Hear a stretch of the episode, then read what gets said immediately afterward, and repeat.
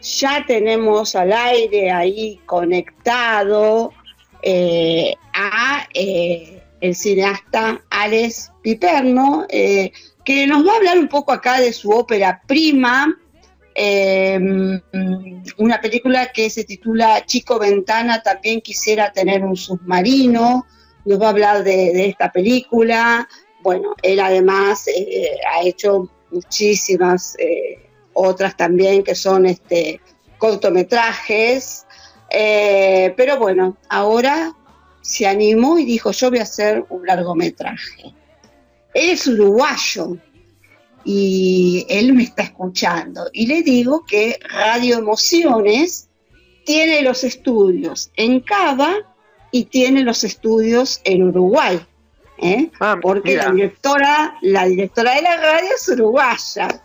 Eh, así que bueno, bienvenido Alex Piperno a Dos Linternas. Muy buenas tardes. Muchas gracias por la presentación y por el chisme este de, la radio rioplatense, ¿no? Entonces... Eh, claro, sí. Es como, es como estar en casa. Claro, claro. Es como estar en casa, sí. Eh, así que bueno, ahí estás un poco con tus orígenes también. ¿Dónde estás en este momento? ¿En Uruguay? Ahora mismo, ahora mismo estoy en Bellavista, en, en el ah. Maldonado, en Uruguay. Me vine, me escapé a la playa a pasar el invierno y, el infierno este de la pandemia.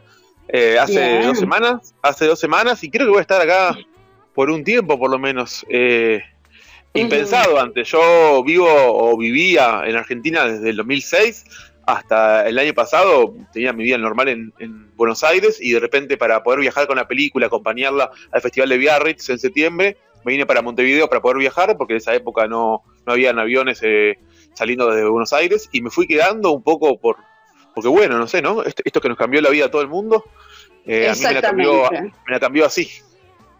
Exactamente, sí, nos ha cambiado la vida absolutamente a todos. Eh, desde el 2020, desde marzo, desde 2020, eh, que estoy haciendo radio desde casa. Ah, en pantufla. Eh, claro, exacto. bueno, gracias a la generosidad de Radio Emociones y a a su directora, quien comanda todo esto, que está ahí en los estudios, Irene Acosta Alfonso, esta uruguaya hermosa. Eh, sí, que, ella, bueno, ha hecho toda la parte técnica, todo, todo para que todos los programas eh, pudieran seguir saliendo, ¿no? Y mm. afrontando, bueno, luchándola y afrontando toda esta situación, porque también te trae ¿no? algún que otro problemita eh, económico y también el tema ¿no? de no tener a, las, a las personas ahí en los estudios haciendo los programas. Así que bueno, ha traído de todo un poco.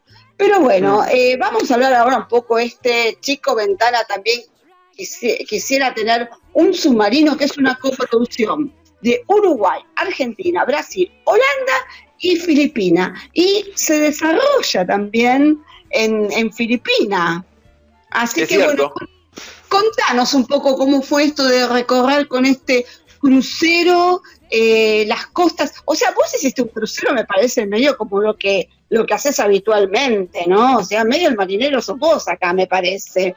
a ver, ¿cómo eh, de Argentina a, a Montevideo, ¿no? Vas y venís también. Había, claro, sin duda hay eh, parte de un poco de eso la película, ¿no? Que yo cuando me mudé a Argentina en el 2006 y me descubrí yendo y viniendo eh, en el buquebús y en el CICAT y en los barcos y demás, eh, descubrí que tenía una, vida que había dejado en Montevideo, que seguía sucediéndose, y una nueva en, Buenos Aires reciente como estudiante de cine, y lo que yo hacía en Buenos Aires, la gente en Montevideo no sabía lo que era y viceversa, y descubrí teniendo una especie de vida paralelas en donde el barco unía esos dos mundos posibles, y entonces entendí que si ese barco podía unir dos mundos posibles, podía unir n infinitos mundos posibles y que era un barco fantástico. Y esa fue un poco eh, la, semillita de la película al momento de empezar a escribirla. Em, nunca había ido a un crucero antes, no sé cómo se convirtió en un crucero. Eh, fui por primera vez para la película y me, pareció una experiencia un poco eh, curiosa, ominosa incluso, ¿no? Una especie de Disney con Guantánamo, una cosa medio rara flotando.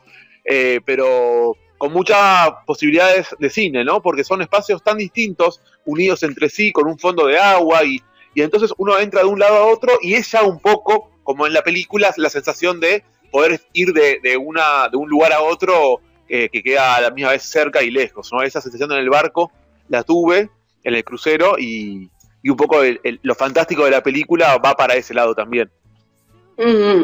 Bien, bien. ¿Y, cómo fue el recibimiento eh, de la gente, ¿no? de los habitantes de, Filipinas? Porque vos aquí también trabajás con no actores. Claro, en general toda la película son no actores.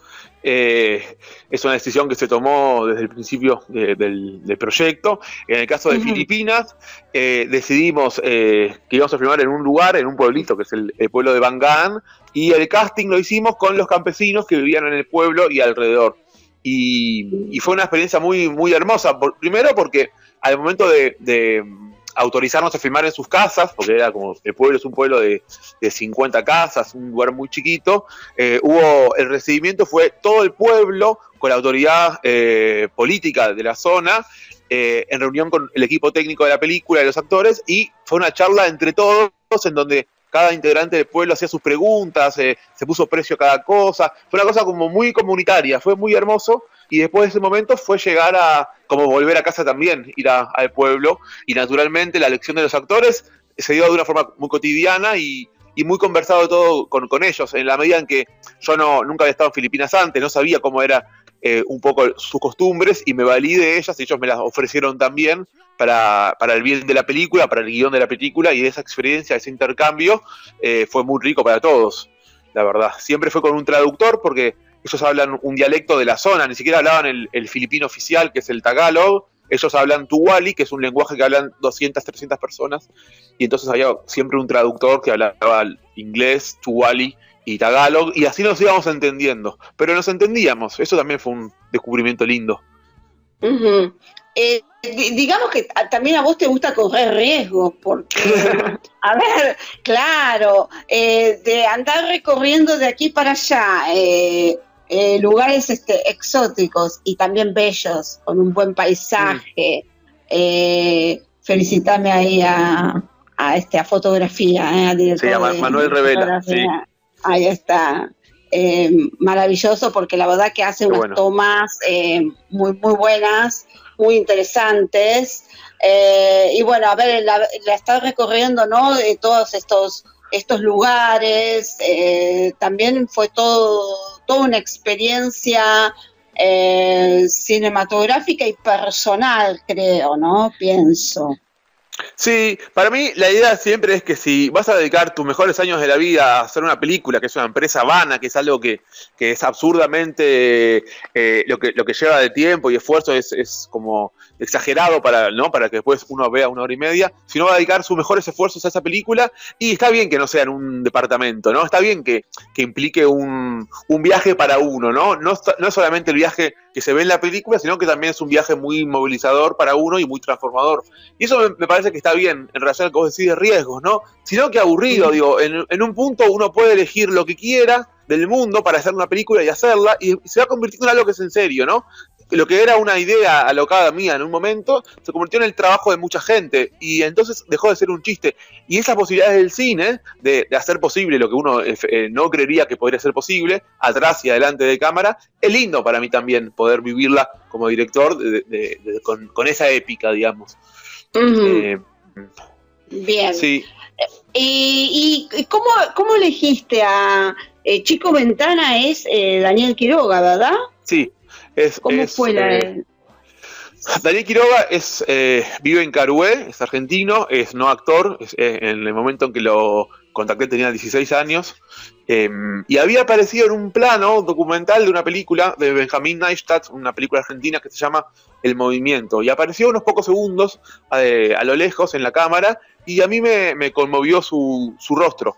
Y entonces logramos contactarlo a partir de, de gente de la película, y después la profesora, y así fui llegando hacia él y, empezamos a trabajar juntos, a, colaborar juntos, em, de una forma que se fue dando natural también, se fue dando como algo así que parecía muy lógico, se fue dando como muy lógico. Cada vez que nos juntábamos, Dani tenía que hacer ocho horas de viaje, más o menos, em, pero enseguida supo lo que tenía que hacer y enseguida fue desarrollando un oficio, digamos, de, actor también.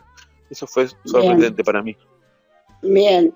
Y ahora te pregunto, la, película tanto este, Irene Acosta Alfonso, que ahora en un ratito te voy a dar el pase con ella un ratito para, para que también dialogues, porque seguramente tiene algo que, que preguntarte y decirte. Em, a ver, e, ella la vio, yo también la vi, eh, la operadora técnica también la vio, que está en Matilde Costa Alfonso, otra uruguaya también. Eh, son todos uruguayos ustedes. La única argentina soy yo acá. Somos como, como, como Oreiro, ¿no? Como, como Natalia Oreiro somos de Río de la Plata. Claro. de Río de la Plata. Sí. Río de la Plata. Este eh, bueno, se me escapó la, la, Ah, sí, la pregunta, ya, ya llegué. Eh, bueno, a ver, eh, nosotros ya la vimos, pero ¿qué hmm. le dirías a aquel que, el espectador que está escuchando la nota que no la vio, porque tiene que ver, chico? Chico Ventana también quisiera hacer un submarino. No, no, no sé, si, tiene que verla. Tampoco la puede ver porque ahora está todo suspendido, me parece, ¿no? Se suspendió hasta el nuevo aviso. pero bueno, sí, no sé, no sé qué pasará con, este minuto a minuto. Pero no, bueno, no, no, no, no, no que tenga que verla, sí, capaz que, eh, que esté la película en cine, hoy en día ya es un, una noticia. Y, y la película, a mí lo que me pasó fue que yo cuando estrené la película en Berlín el año pasado pensé que qué bueno, no sé si es una película para todo el mundo, quién sabe. Como que estaba, no sabía muy bien qué película era. Y de repente, cuando me encontré con el público, finalmente, que fueron ocho funciones a sala llena de 800 personas, y, y la película ganó un premio del diario más importante de, Alemania, que eran de los lectores del diario. No, no era un crítico, sino que eran los lectores normales del diario, y los encontré con ellos, y me di cuenta que, que todos se vinculaban con la película de una forma que a mí me resultó conmovedora. Y después, en cada eh, función de la película en, India, en Taiwán, en Australia, en cualquier lado del mundo, en México, en todos los lugares donde estuvo, que fueron muchas, me escribe mucha gente por a mis redes, gente que la vio y gente que se conmovió, y yo me conmuevo con eso porque es como, che, pero ¿cómo puede ser que gente de todo lado del mundo entre a la película de una forma similar? Y, es, y ese misterio de los espectadores eh, a mí me, me parece encantador, y bueno, entonces algo habrá que hace que, que pueda encontrarse con el público la película. Entonces, eso es lo que puedo decir, supongo, a los, a los oyentes, em, y que ojalá la puedan ver en sala de cine, que es la diferencia notoria. Maravilloso. Bueno, de alguna manera, en algún momento, eh, la vamos a ver. Eh, para, para todo siempre hay tiempo. Hasta, eh, hasta hoy, hasta, hasta ayer creo, teníamos fecha del 27, será, supongo, se postergará unas semanas capaz, pero supongo que en junio tendríamos noticias del estreno. Ahí está, ahí está. Bueno, ahora te dejo un ratito para que charles con eh, Irene Acosta Alfonso, directora de Radio Emociones, esta uruguaya hermosa que, he conocido. Bueno. bueno, un gusto. Buenas tardes, Alex, ¿cómo estás? Eh, yo soy Irene. Bueno, yo hace unos cuantos años más que vos que estoy acá en Buenos Aires, pero es interesante lo que decís de mm, esto de cómo nos conecta, ¿no? Cómo tantas veces fuimos y vinimos en esos barcos, en el CICAT, como vos decís. Bueno, yo, como, tengo muchos más años que vos, eh, yo, yo este, crucé en el vapor de la carrera infinidad de veces. Claro. Este, y bueno, y es, es muy interesante y, y bueno, y me trajiste a la mente un montón de recuerdos y de, y de imaginaciones que uno cuando es creativo este, despliega en esas horas de, navegación que uno tiene, ¿no? Uniendo, uniendo estas dos costas, estas dos tierras, estas dos partes del, alma de uno, que en verdad eh, se divide cuando uno este, empieza a hacer esa, ese proceso migratorio. Eh, bueno, eh, es interesante desde dónde surgió la idea de la película y bueno, y este jumping en el tiempo, espacio que hace el personaje. Y los rituales, eh, a mí me llamaron mucho la atención los rituales de esta parte que, es en Filipinas, ¿no? Eh, de, esta cultura tan particular de ese lugar. Hmm. Eso me llamó la... ¿Cómo, ¿Cómo fue que se te ocurrió incorporar eso? Hmm.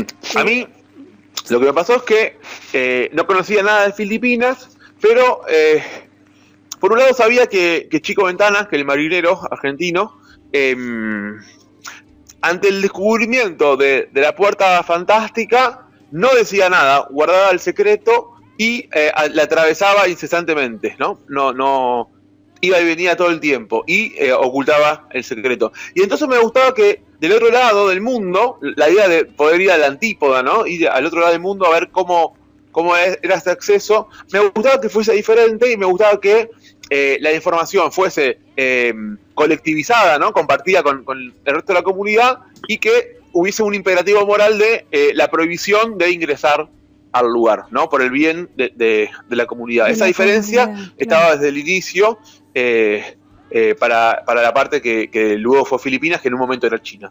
Y, y entonces, yo con respecto a los rituales, para mí fue muy importante no posicionarme desde un lugar turístico o, exótico, sino más bien con, la cultura del pueblo, que aparte es campo, ¿no? en, en oposición a la ciudad, eh, poder ver cómo se abordaba ese, ese evento. Entonces le fui preguntando a los sacerdotes del pueblo qué harían si eh, encontraran una caseta en, la cima de un monte, una caseta que antes no estaba.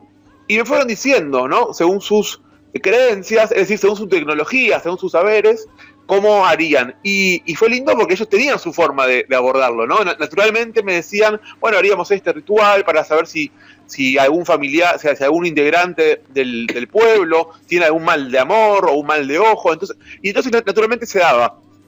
Y, también me parece lindo que ellos, eh, si bien uno pensaría que son rituales eh, más rústicos o, menos avanzados que la ciencia, sí se dan cuenta que hay algo que pasa ahí, sí se dan cuenta que hay algo que llama la atención y que es importante, que es pertinente poder eh, tomar una decisión al respecto, que es lo contrario que lo que pasa en el barco, ¿no? Entonces me parece que, es linda esa, esa diferencia también. y también pienso que, y también pienso que por ejemplo, en Bing John Malkovich, en Quiere ser John Malkovich, al, descubrir la, puerta mágica de, la película de Bing John Malkovich, lo que hacen eh, los, gringos es capitalizarla, es vender entradas, ¿no? Algo enseguida incluirla en, la actividad económica. Y eso me parecía un poco triste, ¿viste? Entonces, me, parece bien lo que hacen los personajes de la película. Me, alegro que, hayan procedido así, digamos. No, claro, es, eh, digamos, marca la cultura de, de, cada lugar, ¿no? Como cada lugar eh, lo toma desde, desde su... A mí me, llamó la atención porque justamente lo, lo, vi de esa manera, como un ritual ancestral, eh, profundamente particular de una zona incluso reducida dentro de, de, ese país, ¿no? Como que era una cosa muy... este eh, muy de un, de un grupo más pequeño, no era algo masivo incluso. Eh, entonces, por eso. Sí, es, íntimo, pero es íntimo y eso es lindo, es verdad, pero también para mí es una ciencia eso que ellos eh, despliegan, ¿no? Es un saber muy concreto en relación a, la novedad de, la caseta que, se les aparece. No, seguro. Eh, entonces, yo, yo, no, yo no puedo verlo con una distancia condescendiente, más bien me fascina que tengan recursos para poder abordar ese evento mágico, ¿no? Uno diría, no está tan claro que hayan recursos en Occidente para abordar eh, la aparición de un, de un evento mágico, ¿no? Eso me parece lindo. Porque que los hay, los hay, ¿no? Eh, claro, que los hay, los hay. Y a mí lo que me parece rico en, tu película es que vos, eh, digamos, abrís un abanico de posibilidades de cómo abordar un tema, porque vos fíjate que, mm. bueno, la, figura de esta mujer, donde, que también se convierte su lugar en, parte de ese portal, lo toma de una manera, cómo cada uno maneja sus miedos y el miedo a hmm. algo desconocido o algo que no es tan frecuente, desde un lugar emocional, pero también espiritual y también desde sus saberes, desde su cultura, desde su posición en la, en la sociedad que le toca vivir. Este, sí, completamente. Yo pienso que, en algún punto el, dispositivo fantástico que, elige la película, ¿no? estas puertas que comunican a lugares cercanos y lejanos a la vez, es una forma de, de, como funciona como caja de resonancia, ¿no? de reverberancia, para hablar sobre el los encuentros con los otros y los desencuentros también, ¿no? la dificultad del encuentro con el otro. En, ese sentido, sí, también pienso que esto que vos decís de los miedos y, y de las expectativas de cada uno aparece en la película y creo que es lo más interesante para mí es, trabajarlo. claro, porque es como que vos planteas un tema que es muy amplio si lo mirás desde el cosmos, pero, pero a la vez es muy íntimo y muy del corazón de cada ser humano. Y eso se refleja en tu película. Y creo que qué bueno, qué lindo lo que decís. Creo que tiene mucho que ver también esto de que sean no actores los que participan, ¿no? Me parece que es por eso, tal vez es por eso que buscas no actores. Yo pienso que, la elección de los no actores y, entre otras elecciones formales de puesta en escena y, y, demás, lo que hacen es que uno sienta más realidad. Deliberadamente la película eh, trabajó los materiales para que uno sienta algo si bien es, una película fantástica, digamos, si bien uno diría que no es tan fácil pasar de, un barco a Filipinas, ¿no? De Uruguay a Filipinas, em, hay algo de, que está filmado casi documental, no documental, pero que parece algo documental, ¿no? Que, parece algo de lo real que aparece en el plano. Y entonces, capaz que con actores y con una trama más em, tradicional, uno no, no se le escapa la dimensión de lo real, ¿no? Entra enseguida al género cinematográfico, a la comedia, al drama, a la, las aventuras. a lo, a lo, fantástico, a lo, a lo trabajado desde lo actoral, seguro. Claro, de, lo actoral y de los códigos que uno ya maneja por las películas que ve todo el día en la tele o, en el cine. Acá me, me pareció interesante que si bien fue, eh, la trama era fantástica, hubiese una dimensión de real presente todo el tiempo, ¿no? Que se desmarcara de algunos rasgos de los géneros eh, como de aventura o fantasía.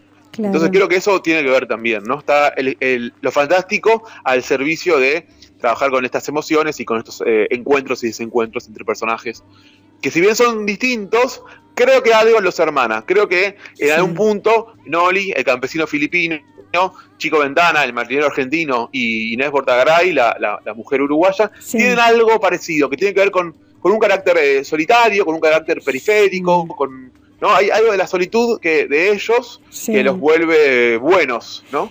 claro, algo, eh, algo de esos personajes que digamos tienen como un aislamiento, eh, como un aislamiento elegido, como algo que de repente eh, marca la, manera de vivir que tenemos hoy en día en este mundo, pero que a la vez se, se aviene muy bien a, generar un vínculo con, con otro, hasta no conociéndolo. ¿Mm? Y sin embargo, fíjate como, bueno, no quiero spoilear la película, pero tampoco es tan sencillo. No, no sé cuánto del todo se concretan los, los encuentros. Al final, prima como un desconcierto, siento, prima un, una confusión, ¿no? Eh, el otro no es siempre alguien tan accesible, sí es distinto. Y, eso me parece bien que la película lo, retrate. Claro, y también, eh, digamos, ahí entraríamos también en que no todo lo que vemos está ocurriendo. No sabemos al final si todo lo que vemos está ocurriendo eh, en un plano real o en algún lugar de la imaginación de alguno de ellos. Yo a la película le creo todo igual. ¿eh? Yo, eh, también le creí todo. Yo también le creí todo. Una última cosa que te quiero preguntar es, eh, ahí hay una parte donde hacen un ritual muy ancestral y donde hay sacrificios hmm. de animales. Esto te lo pregunto porque vivimos en un mundo donde hay, digamos, un montón de, de resguardos hoy en día con eso. Bueno, ¿cómo te manejaste con ese tema? Mira, a mí me pareció eh, amoroso todo, porque cuando yo me junté con los sacerdotes filipinos y les pregunté en cómo en qué consistía este ritual que se llama Baki, ¿no? ellos son Mumbakis, son los sacerdotes, y el ritual se, llama Baki.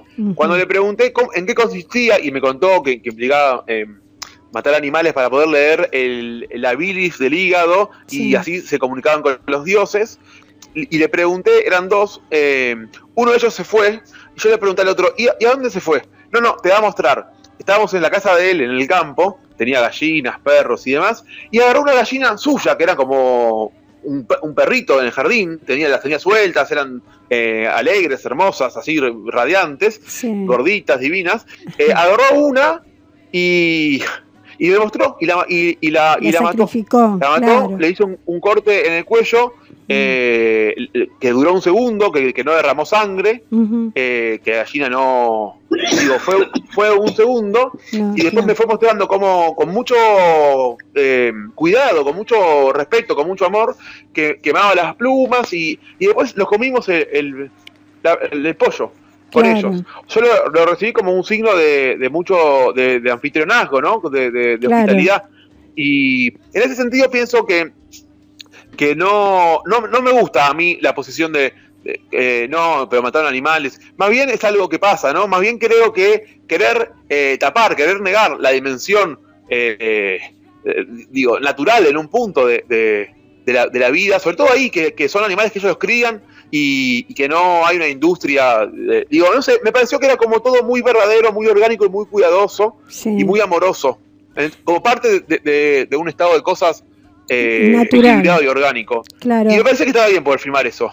No, no, te lo pregunto con ese, en ese sentido, ¿no? Porque yo también lo vi de esa manera, además se ve que no hay sufrimiento, realmente ahí no hay sufrimiento. Y por eso te lo pregunto, porque bueno, estamos condicionados también y presionados por toda una cantidad de, de cosas eh, pero bueno, depende desde dónde se miran las cosas y con la amorosidad que se miran, eh, las cosas son de una manera o de otra. Bueno, eh, gracias. Para mí la, pregunta era, un segundo, para mí la pregunta era cómo se filma esto, cómo el cine puede abordar esto, ¿no? Haciéndolo significar de qué forma, mostrando cuánto y, para, ¿Y por qué? No, solo, tuve muchas preguntas que me hice al momento de, filmar esos rituales. ¿Cuál era el lugar de la cámara? ¿Cuál era el lugar, no la educación física, sino eh, la, ética de la cámara? ¿no? Son, fueron preguntas que aparecieron. Eh, en ese sentido me, parecía bien no, no taparlo, no ocultarlo, sino más bien integrarlo de forma orgánica. Claro, de todos modos es, es, no es para nada traumático, forma parte de un ritual y y realmente no, no afecta, pero te lo quise preguntar porque, bueno, a ver qué mirada le habías dado vos y qué también qué recibimiento tuvo esto en otros lugares. Bueno, algunas personas me, han hecho comentarios, ¿no? Pero bueno, algunas personas han tapado los ojos en momentos, pero es, un, es una cosa muy concreta, un momento muy específico y, pasa. Y, y, el interés por otro lado, ¿no? Por, por la trama más que, que por ese hecho en sí mismo, me parece. Claro, no, por supuesto. Forma parte de, un camino que lleva la película y bueno, y se hace necesario, eh, porque es parte de ese lugar, así que está muy bueno. Sí. Bueno, realmente hermoso, te, te agradezco muchísimo esta charla, le agradezco a Susana Salerno, que es quien hace este programa y que es la que sabe todo de cine. Eh, así que, bueno. ahora, ya solo, preguntas a Susana. Yo te, yo te, este, te, simplemente te pregunté como espectadora, una simple espectadora. bueno, gracias, Alex. Muchas gracias. Muchas gracias. bueno. Bueno, muchas gracias Alex. Eh, hasta bueno, hasta tu próxima película y todos los éxitos con, con esta y espero que el público la pueda disfrutar en cine. Yo también espero mucho de corazón, la verdad. bueno, mil gracias y, que sigan bien por ahí entonces. ok, hasta pronto. Besos, gracias y abrazos.